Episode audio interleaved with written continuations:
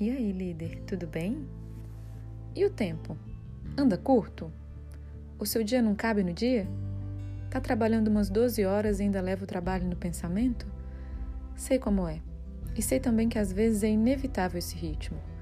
Então redobre o autocuidado. Descanse o máximo que puder e planeje-se para sair desse rolo compressor. Faça qualquer coisa, mas não se acostume com isso.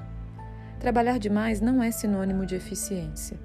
É mais um sinal de que as coisas não estão ainda no prumo. Seu time é novo? Vai precisar ensinar mais no começo mesmo.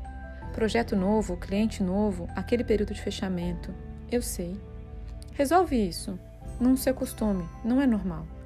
E se você acha que é, talvez esteja gerando um time muito dependente de você.